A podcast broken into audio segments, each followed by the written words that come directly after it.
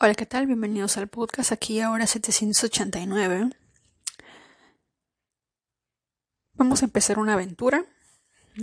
Vamos a viajar a lo largo del tiempo. Nos vamos a ubicar en el tiempo de los griegos, los caldeanos, los de Egipto. Y vamos a de alguna manera a sentir esa energía. Vamos a hablar de los números caldeanos y de las enseñanzas, las leyes de la naturaleza, las leyes de Dios. ¿De acuerdo? Yo creo que en ninguna religión del mundo, en algún libro sagrado como puede ser la Biblia, el Corán, el Guru Granth Sahib de los Sikhs, el Bhagavad Gita de los hindúes y entre otros libros sagrados, en ninguno dice que Dios desea que el ser humano sufra, a excepción de la consecuencia de sus propios actos. Es decir, que si de alguna manera nosotros sufrimos, nos castigamos a nosotros mismos, es más que nada por nuestra desobediencia a esas leyes naturales comandadas por el universo, por Dios o como tú quieras llamarle. Si es que uno se mueve con las leyes de la vida y que están en armonía y estamos en armonía con ellos, normalmente nosotros vamos a ser más felices, saludables y exitosos. Pero por alguna razón el ser humano, yo no sé si porque por alguna razón del destino nos encanta dar la contraria, y es la razón de nuestra infelicidad muchas veces, porque vamos en contra de esas leyes, en contra de la armonía del universo. El día de ayer estaba viendo una serie en Netflix sobre un periodista llamado Graham Hancock y que se ha encargado de visitar diversas pirámides en Islandia, en, Cholula, Puebla, México, en, eh, en las Bahamas, en, diversos países, para poder estudiar y para poder, bueno, no probar, porque él es periodista, no es antropólogo, lo, lo dice él mismo, porque quiere descubrir el pasado nuestro. ¿Cómo es posible que piedras basálticas cortadas finamente y puestas en, en cierto orden en diverso lugar que está casi en la cima de Gunung Padang en Indonesia, si no me equivoco. ¿Cómo hay personas que pueden decir que no son aquí hubo un volcán hace mucho tiempo y bueno, se acomodó. O sea, pero tan preciso, tan cortadito, y que curiosamente que, eh, que si uno lo, lo moldea en, en unas, en esas tridimensionales de 3D y eso, como que da la forma de pirámide de una piedra basáltica que no hay en ninguna parte cercana a ese lugar, sino que proviene desde otro sitio. ¿Quién lo trajo? ¿Cómo lo trajeron? Si cada una de esas piedras pesa más de media tonelada. ¿Verdad? Y haciendo, haciendo averiguaciones, investigaciones y qué sé yo, pues, pues hay mucho material por revelar de que el ser humano pues no simplemente en la era de hielo, simplemente éramos homo sapiens, salvajes, que de alguna manera simplemente habíamos descubierto el fuego, comíamos carne cruda y nada más, o sea, no. Hay información que revela que hay mucha más historia detrás de esas pirámides, que dentro de esas pirámides hay pasajes y que debajo de esas pirámides, coincidentemente en varias de ellas, hay una conexión que es que debajo de toda esa pirámide hay agua. ¿Verdad? Pero los antropólogos, los académicos, igualitos que los ciertos personajes que no quiero decir su nombre, pues no les gusta que nadie les diga que están equivocados, porque ellos creen poseer la verdad absoluta, ¿verdad? Pero bueno, eso es otro tema. El detalle aquí es que en uno de los episodios él dijo algo muy interesante. Platón, en uno de sus libros, hablaba que se encontró con un personaje llamado Solón y que le contó la historia de Atlantis o de Atlántida. Y que él le decía, esta es una historia que data hace más de nueve mil años. Ojo, en estos momentos estamos en la época de Platón.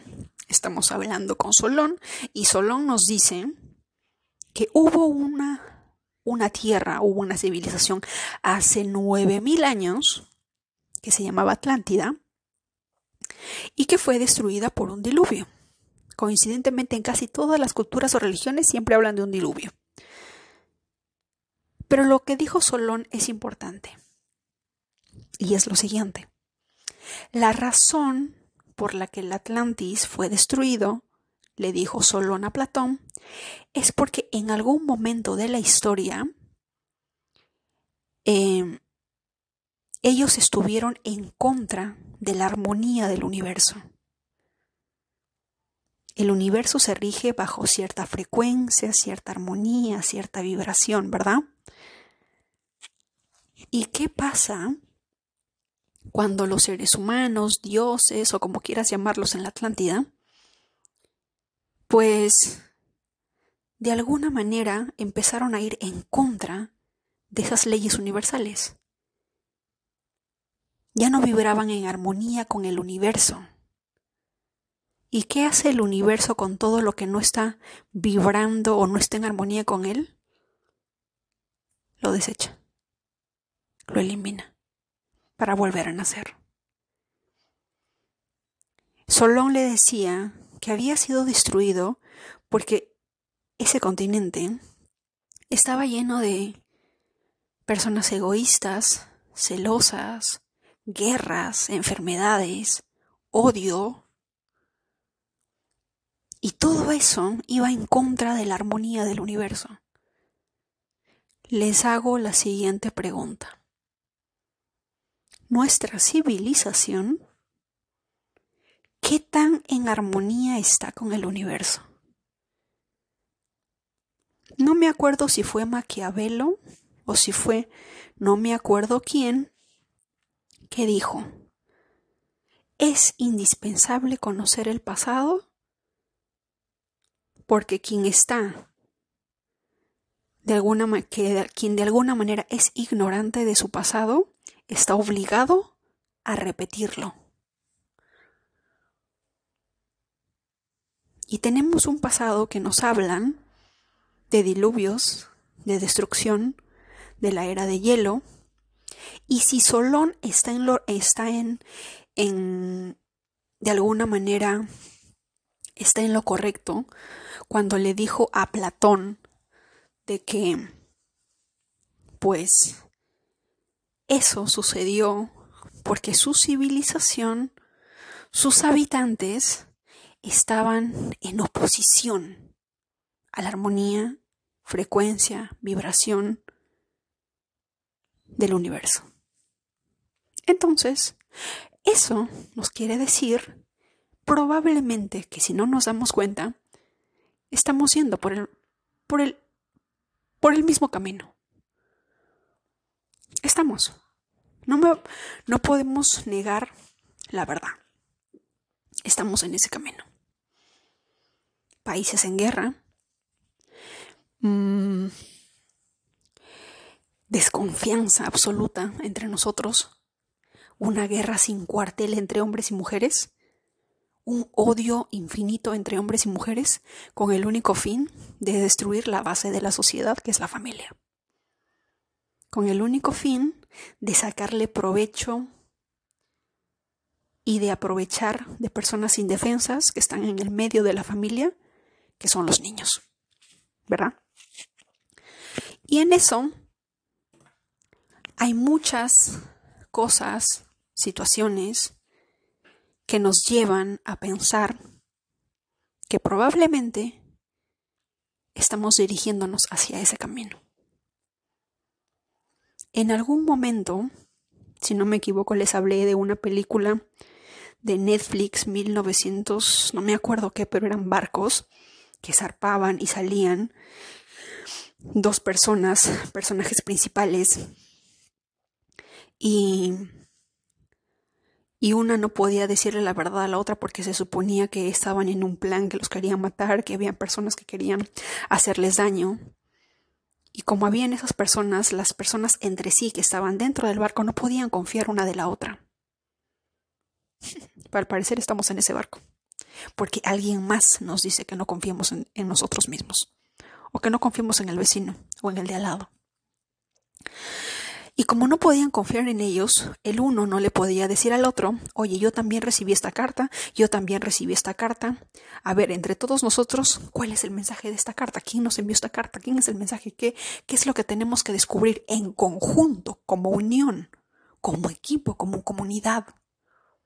No, cada uno formaba parte de uno, cada uno formaba parte del otro, y cada uno de ellos ocultaba la carta que había recibido antes de zarpar a ese barco. Y al final de la película muestran cómo el creador o el papá de la chica que, que era doctor, psiquiatra, como se llame, le, le dice otra vez más, hemos perdido, otra vez más, hemos fallado.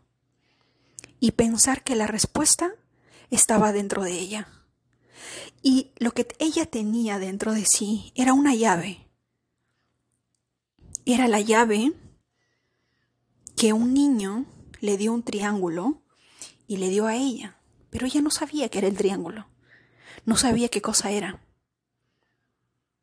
Pero que si ella hubiera estado consciente o ella hubiera sabido, hubiera sacado la llave, hubiera abierto, hubiera visto que este triángulo requería una llave y pudo haberlo intentado siquiera y pudo haber pasado, no sé qué pudo haber pasado, pero el mensaje es,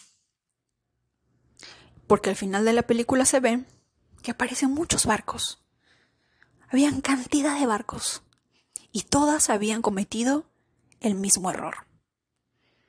¿Eso no te resuena algo? Eso no, eso no nos resuena a que de alguna manera las películas también nos dicen lo que va a pasar, lo que está pasando y que probablemente la llave esté en nosotros. Pero cada uno de nosotros piensa como si solo, piensa por sí mismo. Uno ya no confía en el otro. Esposas desconfían de sus esposos porque piensan que los esposos pueden violar a las niñas, a los niños y qué sé yo. Y no sé si es desconfianza, pero también pongámonos a pensar de que en lo que te enfocas se expande. ¿verdad? Es negativo. ¿Y quién puso esa desconfianza? ¿La pusiste tú misma? ¿O te la puso alguien más? Alguien más a quien le interesa destruir tu familia, destruir la unidad, la base de la sociedad. Créanme que todos los días que entro a TikTok veo personas haciendo en vivo, apoyando LGBT, los no binarios y qué sé yo. Probablemente si yo discuto con alguno de ellos, me van a decir, no, eso es lo que yo pienso, yo he decidido, es mi decisión, es mi cuerpo.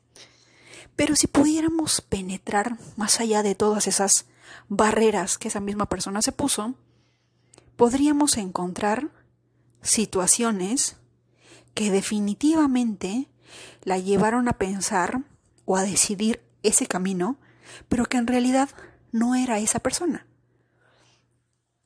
no era eso lo que él o ella quería. Porque, por ejemplo, yo recuerdo que vi a una chica, una TikToker, y decía, yo soy una mujer libre, yo puedo tener sexo con quien quiera, a la hora que quiera, yo decido, yo, em, yo tengo el poder de decidir, de poder elegir, y, y lo decía con soberbia. Y cuando uno se va a sus otras a su misma cuenta y ve todo el contenido, encontré uno en el que ella hablaba sobre el rechazo. Y obvio, en el tema del rechazo hay un, hay un pequeño componente. Y lo digo porque yo también he sufrido de rechazo. El rechazo habla, de alguna manera, la herida de rechazo es, a mí me rechazaron, pero como yo no quiero vivir ese rechazo, antes de que alguien me rechace, yo lo rechazo. Porque yo estoy en control. El ego, o quien sea que quieras llamarle, toma el control tuyo y te dice antes de que te rechacen, porque obviamente al cerebro, al cuerpo no le gusta sufrir. Nosotros siempre vamos a hacer lo inhumanamente necesario para no sufrir. Entonces, pues, rechaza. Y en ese rechazo dice, ahora yo no soy, ahora yo no voy a esperar que tú me elijas a mí para tener relaciones o para tener una relación conmigo. Ahora yo voy a decidir. ¿Me entienden? Pero en, ese, en esa elección, en esa forma de pensar, quien realmente se hace daño es ella. Es ella. Y lo digo también porque hace muchos años yo lo experimenté. Yo no era lesbiana, pero como les dije, en algún momento la manera de la manera en la que yo pensaba o quería tener atención era una manera no positiva. Era una manera en la de la mujer es libre y puede hacer lo que sea con su cuerpo. Pero yo me empecé a dar cuenta que en algún momento quienes tenían ventaja de eso eran los hombres. Porque venían, te usaban y te dejaban. ¿Verdad? Y toda mujer, bueno, probablemente no todas porque toda energía es diferente o vibraciones, pero como ser humano, dentro del cuerpo femenino, hay mujeres que, dicen que no, hay mujeres que dicen que, que están de acuerdo. Podemos, puede ser así. Y es que después de una relación, físicamente, biológicamente hablando, se segrega cierta hormona que genera una conexión con esa persona. ¿Verdad? Y también en un episodio anterior hablé de que se segregan ciertas sustancias que cuando el aparato reproductor masculino entra en el femenino, es como la invasión de algo. Estamos en guerra.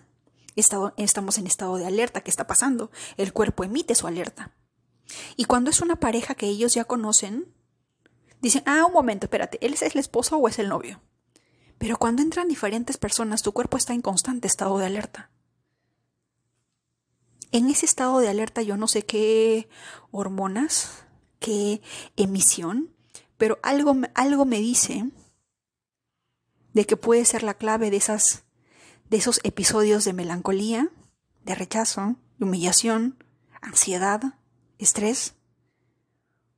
Por lo tanto, el cuerpo femenino no está para estar en plena liberación y apogeo en el que todo el mundo entre porque el daño se hace ella. Él probablemente no. No soy hombre, no he estudiado mucho sobre el hombre, pero en el tema de la mujer sí. Y eso me recuerda a que cuando yo estaba en el colegio, yo tenía una compañera que tenía una lista impresionante de personas con las que se había besado, y ella pensaba que eso era lo más cool. Ya me besé con este, con este, con este, con este, con este, ya los conozco todos. Y, y yo decía que probablemente sea cool, sea chévere, sea moderno. Pero había una parte de mí, yo no sé si porque soy nueve, decía, yo no creo que esos hombres piensen que ella es cool. Probablemente piensen, ya la probé, ya sé quién es. Ya sé de qué palo cojea. Yo no creo que tenga respeto. No creo que haya respeto. No creo que digan, uy, esa mujer sí, uff, hay que tener cuidado. O esa mujer hay que respetarla. Pueden haber puntos de vista distintos, porque dentro de los hombres están los alfas y los betas, pero ese es el mensaje. Y no creo que estar equivocada, porque entre mismas mujeres nosotras sabemos de qué pies cojean otras mujeres. Y ojo, esto no es guerra. Esto no es una pelea. Es una forma de pensar y de tratar de entender el porqué de esos comportamientos. Y por qué en algún momento de tu vida crees que esa forma de pensar realmente es tu idea. Y quizás no lo es. La puso alguien más. Y para esto voy a citar a Vladimir Putin. No me acuerdo en qué año, porque yo soy pésima para acordarme, pero sí me acuerdo que fue él. Vi un video donde él daba un discurso muy fuerte a toda su grupo militarizado. Y él hablaba de un país que se estaba encargando de dividir sexos, de dividir familias, de crear género tras género con el único fin de destruir la base de la familia. Y yo dije, ¿por qué diría Vladimir Putin eso? ¿Por qué el presidente de Rusia diría algo así? O sea, si yo quiero ser un unicornio, por ejemplo, supongamos, una parte de mí puede decir, bueno, tú amas los unicornios, quieres ser un unicornio y a partir de ahora se decide que hay un género llamado unicornio, ¿verdad? Pero, ¿realmente es mi idea? ¿O es el bombardeo constante de información, de división, de género, sé único, sé tú mismo, sé diferente, el que es diferente es mejor, no sigas la manada, la manada es esto? Cuando te bombardean con algo de manera constante, frecuente, todos los días, durante los años de tu vida, dentro de la familia, dentro de las redes sociales, dentro de todo lo que te rodea, ¿no crees tú que eso modifica tu forma de pensar? Si no vamos a ir al libro de José Carlos Castañeda o algo de Castañeda, donde hablaba el sobre el peyote en México, y hay una parte en la que él dice, cuando, cuando le dice, ¿cuál es su nombre? ¿Cómo se llama? ¿Cómo se llamaban sus padres?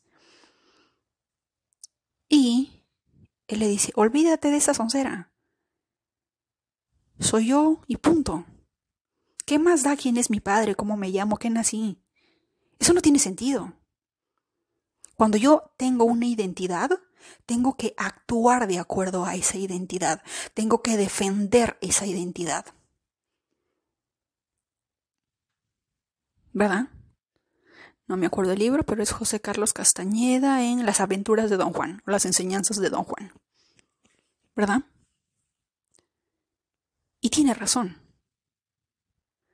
Cuando nosotros somos alguien, por ejemplo, yo me llamo Julien Diana Ramos, ¿verdad? ¿Quién es ella? Cada, cada persona tiene una forma distinta de verla. Cada persona ya se hizo una idea de quién puede ser ella. Cómo piensa, qué le gusta, qué ha sido de su vida, cuál ha sido su pasado, cuáles han sido sus errores, sus momentos cumbres, sus momentos bajos, y de alguna manera yo tengo que actuar en concordancia a veces sobre ese pensamiento. Por ejemplo, mi madre me agarraba a golpes cuando yo tenía que llegar temprano. Por ende, a mí me genera estrés cuando no llego puntual a un sitio. Cuando alguien me dice, ¿sabes qué? Tu viaje es a las 8 en punto. Yo, yo estoy ahí a las siete y media o de repente a las 7. Yo no sé si, probablemente en un 100%, porque inconscientemente me recuerdo que durante toda mi infancia y adultez, bueno, no mi infancia, mi adultez, desde los 7 hasta los tantos años, mi madre siempre me decía, si estás acá a las 7, 7 y 1 te cae palo.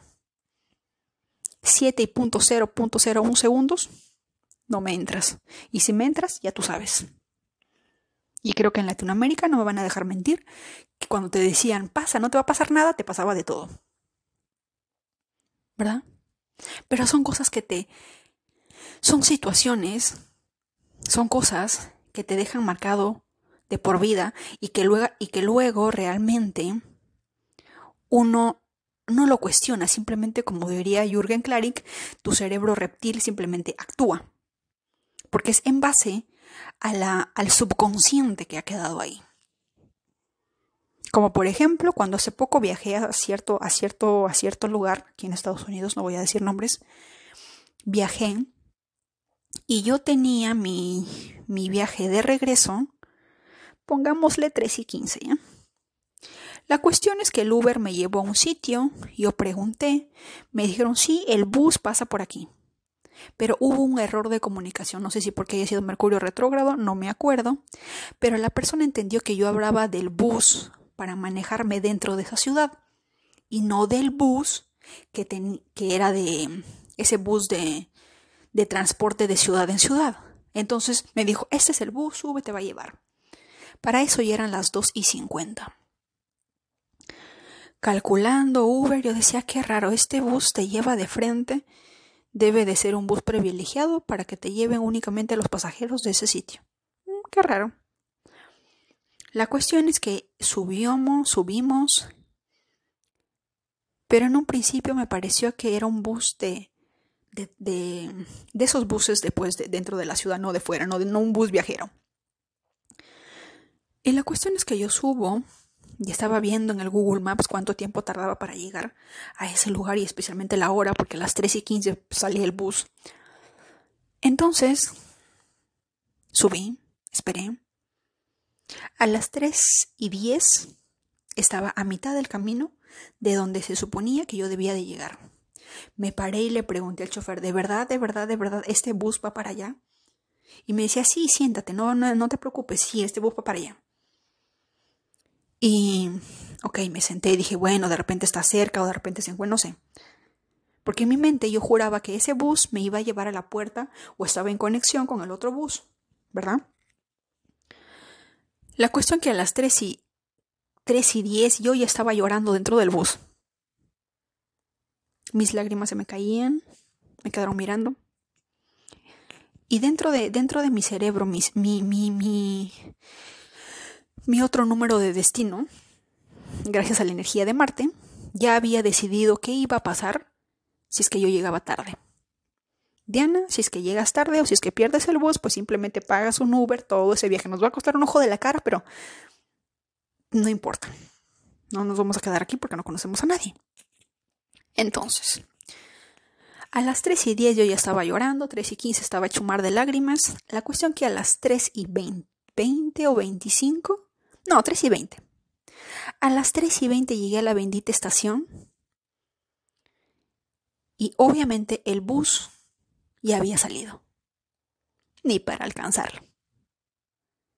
Recuerdo que simplemente estaba llorando, bajé, me senté en un, en un, en la acera y me puse a llorar desconsoladamente como si me hubieran dado una paliza de padre y señor mío de esas lágrimas que te corren por las mejillas o de esa lloradera cuando tu mamá te dice pasa, pasa, no te va a pasar nada, pero ves que tiene un palo en la mano y ya sabes que te va a caer y no te queda otra más que llorar igualito. Y yo, dentro de mí, no podía entender por qué estaba llorando si yo ya sabía que si perdía el bus, me tomaba un Uber. No importa el precio que sea. O sea, ¿por qué yo lloraba? Decía, ¿por qué lloras? Y está solucionado, llama tu Uber. Pero ven cómo queda esas. Uno dice que uno, uno a veces se olvida, no analiza, no piensa, no recuerda. ¿Por qué se generó eso? Y fue ahí donde dije, ah, ya me acordé. te pusiste a llorar porque obviamente tu mamá te masacraba cuando tú llegabas tarde. Y ahora no es necesario que esté tu mamá. Tu cuerpo automáticamente sabe el estrés de llegar tarde y ya sabe que algo va a pasar. Y en este caso, ¿qué pasó? Que perdí el bus. Y me puse a llorar. Recuerdo que un señor de México se acercó y me dijo, no, no te preocupes, si quieres vamos a tal sitio, te quedas ahí, hay una chica, no pasa nada. Pero igual se prestó para... Igual, como ustedes comprenderán, la desconfianza y todo. Yo confío en, en las personas de México, son muy chéveres, pero de todas maneras era un hombre. ¿no? Y ir a una casa. Porque yo le dije, no, no conozco a nadie, yo no tengo a nadie, ya perdí el bus. Y, y recuerdo que el chofer de, de, ese bus también bajó y me dijo, ¿por qué llora? Y le dije, es que yo, es que yo quería ir en ese bus y ya lo perdí y ya no sé qué regresar. Y estaba ahí llorando Maris. Y me decían, pero cálmate, ¿qué ha pasado? Cálmate. Pero ya lo perdí. Y yo seguía llorando. me decía, no te preocupes, este, eh, puedes, si, si, quieres, te llevo al, al, otro bus, del otro carro, para que tú salgas en el siguiente bus. No, pero yo tengo que estar ahí temprano. Porque en mi mente también estaba que yo debía de que ese, ese bus salía a las 3, tenía que llegar en cierta hora, a cierto tiempo, porque esa hora empezaba mi trabajo. Era como llegar a mi casa a esa hora. ¿Me entienden? Y ese tipo de situaciones muchas veces nos va a pasar a nosotros y si no nos damos la, el trabajo de pensar cómo se originó, no lo vamos a sanar. Y tampoco vamos a abrazar ese niño interior de decirle, calma, ya pasó, mamá no está, estoy yo, ya tienes más de 30 años, nadie te va a pegar, nadie te va a decir nada. Es más, estás, estás totalmente libre de no llorar, y tú eres la persona que resuelve este problema, así que tranquilízate. Pero muchas veces el inconsciente domina. Las emociones nos ganan sobre la razón. ¿Verdad? Ahora, como siempre, me fui por la tangente y ahora sí vamos a hablar de los números caldeanos. ¿De acuerdo? Para esto vamos a necesitar tomar nota. Vamos a tenerlo en un papel porque es muy importante. ¿De acuerdo? ¿Qué letras representan el número 1? La letra A, la letra I, la letra J, la letra Q de queso, la I de yo-yo, ¿de acuerdo? O del yo. ¿Qué letras representan el número 2? El B, la B de bueno, la K de kilo, la R de Rusia. ¿Qué letras representa el número 3? La C de casa, la G de Guatemala, la L de Luxemburgo, la S de Suiza. ¿Qué letras representa el número 4?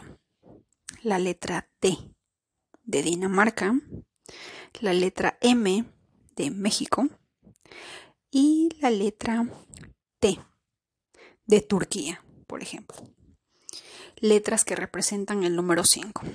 La letra E de Ecuador, la H de Honduras, la N de Nicaragua y la letra X. Las letras del número 6. La U de Uruguay, la V de Venezuela y la W de Washington, por ejemplo. El número 7 está representado por las letras O de oso y la Z. ¿De acuerdo? Y el número 8 tiene dos letras únicamente, al igual que el 7 que es la letra F de Francia, y la P de Perú. ¿De acuerdo? Esa es la numerología o la vibración de las letras vibrando en sintonía con ciertos números en el sistema de números caldeano. Como verán, no está el 9. A diferencia de Pitágoras, no está el 9. Pero vamos a volver al origen y vamos a confiar más, porque de verdad que hay mayor exactitud con el número, con el sistema caldiano que en el pitagórico. En el pitagórico tiene cierta coincidencia, pero la vez pasada les estaba hablando de Spotify y cómo Spotify es número 3, como sus dos eh, CEOs también son 3, y yo decía, ¿por qué es que tengo gran cantidad de seguidores? ¿Por qué la gente me escucha en el podcast y yo no tengo 3 en la carta? Porque de acuerdo a Pitágoras me había salido el número 7, que tiene que ver con conocimiento, justicia divina, me encanta aprender y todo ello es chévere, bacán, pero yo no tenía el 3 y no le encontraba el sentido. Pero si agarro mis dos nombres, con el sistema caldiano, los dos me salen tres. Entonces ahí sí hay un sentido de que, ah, ya entendí. Ahora ya entiendo por qué Spotify y yo nos llevamos bien, porque es que a lo largo de estos años, de alguna manera, este podcast es un éxito. En algún momento, si no me equivoco, el año pasado estaba dentro de los, dentro de los mejores eh, canales o podcasts en México en, en el área de educación, lo cual me pareció interesante. Y dije, ah, ahora ya entiendo, ahora sí tiene sentido. Porque el número de los caldeanos tiene mayor precisión y mayor exactitud que el de Pitágoras. Y porque Pitágoras aprendió de los caldeanos, y si nosotros queremos saber algo a perfección, no traducido, es de los números caldeanos. Ahora, ahora, los números, sus elementos y los planetas. ¿De acuerdo? El número uno lo representa el elemento fuego y lo representa el sol. El 2 es un, es un elemento agua y lo representa la luna. El 3 es un elemento fuego y lo representa Júpiter. Si es que has nacido el 3, por favor hay que ser amigos. El número 4 es un signo de aire y está su regente, por así decirlo, o su planeta, es Urano. Cuando lleguemos al número 4 y el 8, el 4 tiene un gran poder, un impacto tan poderoso como el planeta Urano. Cuando hablamos de Urano, Urano tiene que ver con cosas eh, cosas inesperadas, cambios rápidos, como un giro de 360 grados, como un rayo que te parte y que todo lo cambia. Es algo así el número 4 y muy potente. Voy a dar un ejemplo porque conozco a alguien que tiene ese número y su vida, créanme que va en sintonía con todo lo que dice el número de los, en los números caldeanos. El número 5 es el elemento aire y lo rige Mercurio. ¿De acuerdo? O sea que el 5, si eres, eh, lo rige Mercurio y encima eres Géminis o Virgo, te encanta hablar hasta por los codos. El número 6 es el elemento tierra y lo representa Venus. ¿De acuerdo? El número 7 es un número espiritual místico. Es un elemento de agua. También habla de emociones, miren. Y el planeta es Neptuno. Curiosamente, Neptuno es el regente de Pisces y nos habla también de espiritualidad, de lo místico, lo oculto, el tarot, la numerología, todo eso tiene que ver con el 7 y estamos en un año 7, señoras y señores, estamos en un año 7. La razón por la que en este año se en Twitter ustedes van a ver que está un boom la numerología y todos ellos es porque estamos en un año místico. Si es que eres un 7, este es tu año. El número 8 también es un número, es un número que simboliza el elemento tierra, pero lo rige el mismísimo Saturno. Ahora, si es que naciste es un 8 y de repente no sé, eres de X signo, muchas veces vamos a decir, ay, yo soy 8, pero este Libra está en mi casa en la casa de Libra, así que mi regente es Venus, o mi regente es Júpiter, o mi regente es Mercurio. No. O sea, sí, pero no tanta potencia como número, porque naciste un 8, es tu personalidad, tu energía, tu vibración desde el mismísimo momento en que aterrizaste a este planeta, y tu planeta es Saturno. Razón por la cual dicen por ahí que los 8 son cerrados, solitarios, guardan un poder en sí, muchas emociones y todo ello, pero de alguna manera Saturno, Saturno qué es, les dije, la restricción, los límites, la disciplina, es un papá, es un papá japonés, algo así, como la cultura japonesa, se hace así, se hace así, tienes que ser disciplinado, tienes que ser así, tienes que ser así, y si no es así, tú ya sabes lo que te pasa, y qué sé yo. Algo así, así que más o menos de eso se trata la energía 8 si nos basamos en la energía de Saturno. de más está decir que si eres un 8 y tu regente es Saturno, porque dicen que el 8 pertenece al dinero, ¿sí o no? Si tu regente es Saturno, porque no es Júpiter, no quiere decir soy 8, entonces mi regente es Júpiter, y como es Júpiter simplemente me va, a, me va a llover dinero del cielo. No, es Saturno. Y Saturno, para que tú hagas algo, requiere que trabajes hasta el cansancio. Requiere que te esfuerces, requiere que te disciplines, requiere que aprendas, que seas sumamente responsable. Así que si eres un 8 y no tienes plata, o no atraes dinero, o no atraes abundancia, es porque Saturno, tu padre, te está viendo y está diciendo, no, no estás trabajando lo suficiente, requiero que trabajes más. ¿De acuerdo? Yo no sé si es que para ustedes tiene vibración, tiene sentido, no sé. Va a depender mucho también de los números que vayan de, con su nombre. ¿De acuerdo? Y nueve, elemento fuego, regido por Marte, el dios Marte. ¿Qué significa Marte? El dios de la guerra, la destrucción. ¿De acuerdo? Los nueve tenemos muchas cosas que hacer. El lado positivo del 9 es que es el fin de un ciclo. Estaba leyendo en, en este libro que luego les voy a compartir y que ahorita no me es posible. Déanme un tiempo. Que por ejemplo nos dicen por acá que en realidad entre los, no me acuerdo si eran los judíos o algo, Dios ya vino al mundo nueve veces y que en la décima vez va a empezar todo de nuevo como un reseteo. ¿De acuerdo? Así que me parece interesante. Hay muchas cosas en la numerología que de verdad, si este conocimiento puede ser compartido desde nuestra más tierna infancia, y nos dicen, a ver, hijito, tú eres un número dos, por lo tanto, eres un número pacifista, no te encanta la guerra, eres sumamente, eres un líder que le encanta la paz, como por ejemplo Gandhi, ¿no?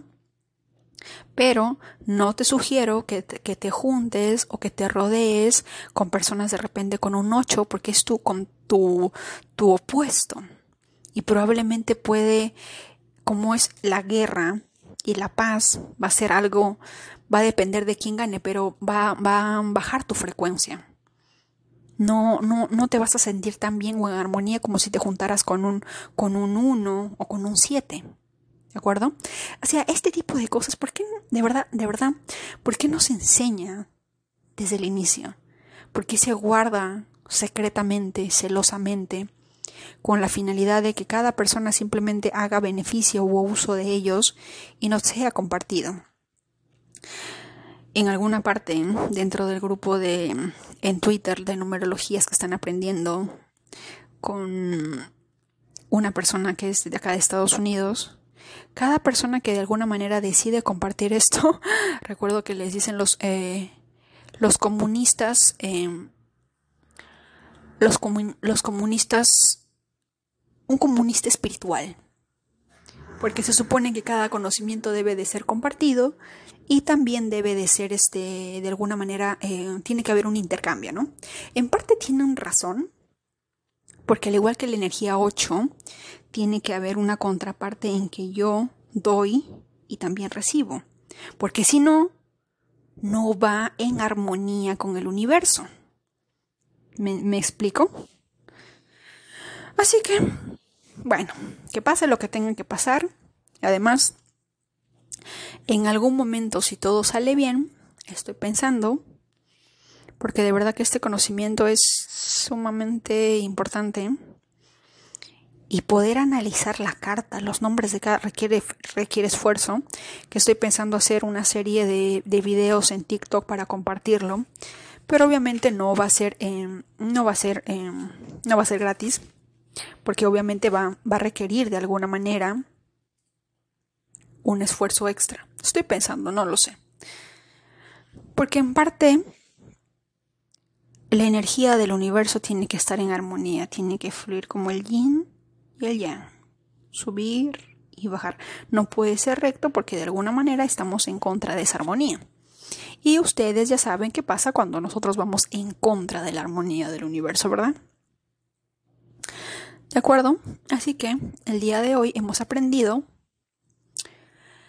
los números caldianos, las letras y la vibración que esconden detrás de cada uno de ellos y de alguna manera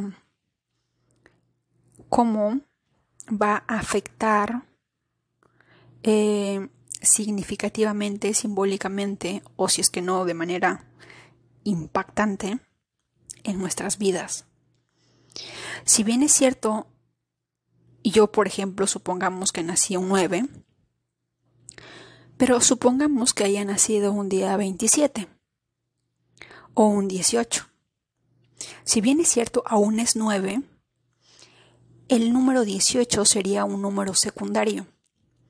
Ese número secundario o ese número que está detrás de ese 9, de alguna manera tiene un, una vibración y un mensaje distinto. ¿De acuerdo? Y ese mensaje muchas veces es positivo como también es negativo. La razón por la que ya no, por ejemplo, normalmente casi la mayoría de personas siempre durante mucho tiempo, porque no me gustaba mi primer nombre, ahora lo amo, era porque Diana, dicho sea de paso, si es que nosotros sumamos la palabra Diana con todas las letras, nos da un número 12.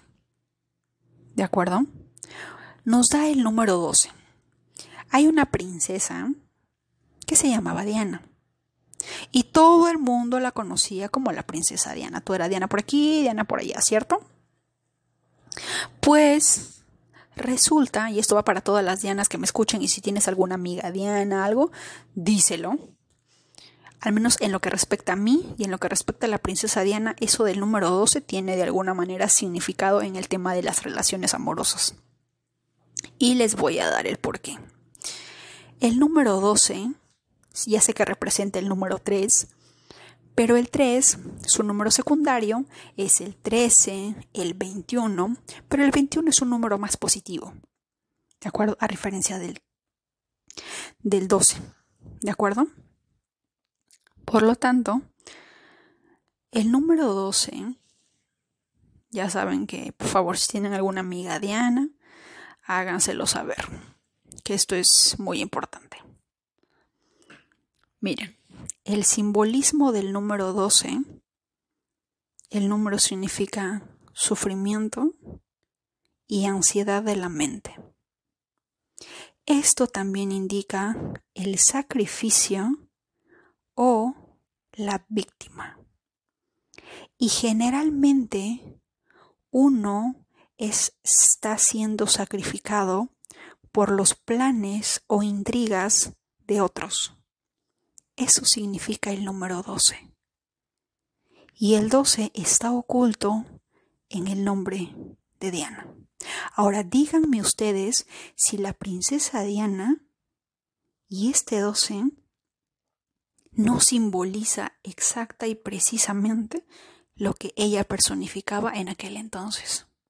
Los que han visto la película, los que saben su vida, saben que de alguna manera fue víctima. Hubo un sacrificio de por medio, y no lo digo yo, lo dice Harry. Y todo eso. O sea, si estás embarazada, pero ni se te ocurra ponerle ese nombre. Yo no sé en qué estaba pensando mi padre para ponerme ese nombre. Me hubiera puesto uno más bonito. Pero bueno. ¿Ven? El número 3 en sí es un número positivo. Porque lo, porque lo representa Júpiter. Pero el 12 sumado da 3, pero es un 1 que tiene energía de Aries, un elemento fuego. Es como que el Sol y la Luna, sí, totalmente, pero de alguna manera, por alguna razón, está en un lado negativo, el 12. Y Diana tiene oculto ese nombre. ¿Mm? Y ahora, si yo cuando yo vi ese número y lo comparé con mi vida, hasta el día de hoy dije, joder, ya no quiero usar este nombre. A partir de ahora, amo mi primer nombre, razón por la cual he cambiado en todos los lugares. Mi ese nombre ya no es más, ya, ya voy a poner un mi nombre en gigante en mi cuarto y ya le dije a todas las personas que conozco, por favor, Diana, rest in peace, falleció, ahora soy Julieme, que es mi primer nombre, el nombre que me dio mi madre y que por alguna razón tiene, tiene un número positivísimo. Tiene un número lindo, que por alguna razón hasta el día de hoy yo decía, no me gusta ese nombre, ahora lo amo. ¿Y ven? ¿Ven por qué de importante es cuando les digo que de alguna manera cuando nosotros ignoramos esto, ¿cómo nos impacta la vida? Van a haber personas que digan, sí, los números le pela, no. Como van a haber personas que digan, wow, va a depender de ti. Pero, como diría T. Harv Eker, no te guíes por lo que te digo yo. Compáralo. Busca los números. Personas de tu familia. ¿Qué día nacieron? ¿Cómo se llaman? averigüen cada Diana que conoces cómo es su vida. Si es que sus relaciones amorosas, dicho sea de paso, van bien. Las mías no hasta el día de hoy. ¿De acuerdo? Así que manténganse alertas al canal. Compartan este contenido porque es de vital importancia. Y yo no sé por qué tengo casi el 50% de personas en México. Se supone que los de México no le tenemos miedo a nada. Me incluyo amo México. El que no tenga miedo a morir, que no nazca, ¿cierto? Esa es la frase que siempre veo por todos lados. Pero sin embargo, no veo ningún comentario, no veo ningún compartido, no veo mucho. ¿Qué está pasando, México? ¿Mm? ¿Por qué son tan tímidos? Lancen sus comentarios, compartan, pongan su forma de pensar, ¿están de acuerdo? ¿No están de acuerdo? ¿Me parece? ¿No me parece? Digan algo. ¿De acuerdo? Dicho sea de paso, el día de ayer estaba sacando México y México, si no me equivoco, tiene, un, tiene una numerología también muy interesante.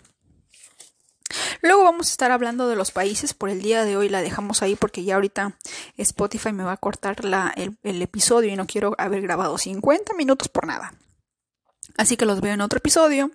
Y luego estén atentos los del número 3 hasta el 8 porque la información que se viene está potente. Es más, déjenme en los comentarios ahora sí en, Spotify o en cualquier otro lugar si quieren hacer un en vivo en TikTok para poder aprender sobre eso y me dejen su fecha de nacimiento y vamos a estar enseñando por ahí. Pero quiero ver comentarios, quiero ver compartidos para poder hacerlo. ¿De acuerdo?